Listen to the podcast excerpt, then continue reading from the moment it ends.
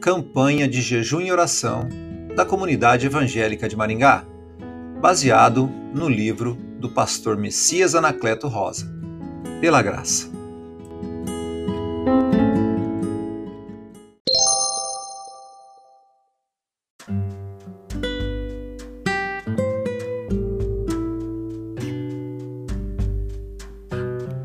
Dia 26. Pela graça, sou um prudente construtor. Segundo a graça de Deus que me foi dada, lancei o fundamento como prudente construtor, e outro edifica sobre ele. Porém, cada um veja como edifica. 1 Coríntios 3, 10. Todos somos construtores. Não importa qual seja a minha formação profissional ou qual o meu trabalho, todos estamos construindo.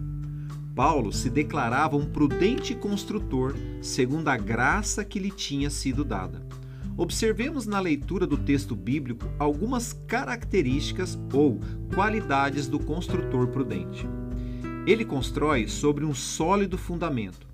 Os belos edifícios são construídos sobre fundamentos seguros.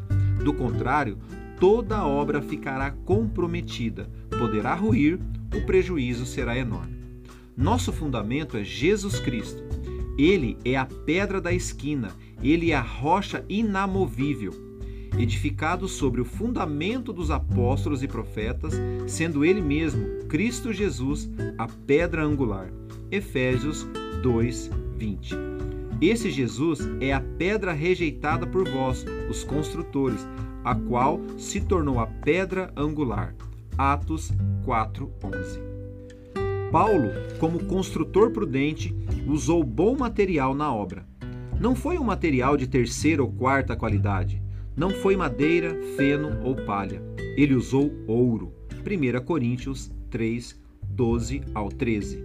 A pergunta que fica é a seguinte: qual é sua obra e que material você emprega? Não faça a obra com material de refúgio, Maldito aquele que fizer a obra do Senhor relaxadamente. Jeremias 48, 10. Ele perpetuou a sua obra. Se permanecer a obra de alguém que sobre o fundamento edificou, esse receberá galardão. Se a obra de alguém se queimar, sofrerá ele dano. Mas esse mesmo será salvo, todavia, como que através do fogo. 1 Coríntios 3, 14 ao 15 nossos atos serão provados.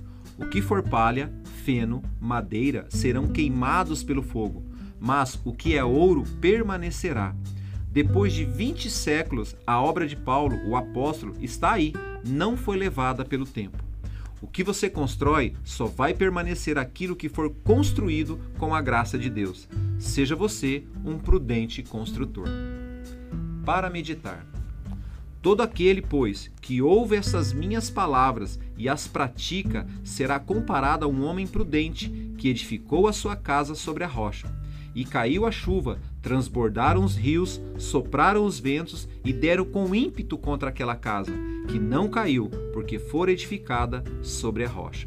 Mateus, capítulo 7, versículo 24 ao 25. Vamos orar?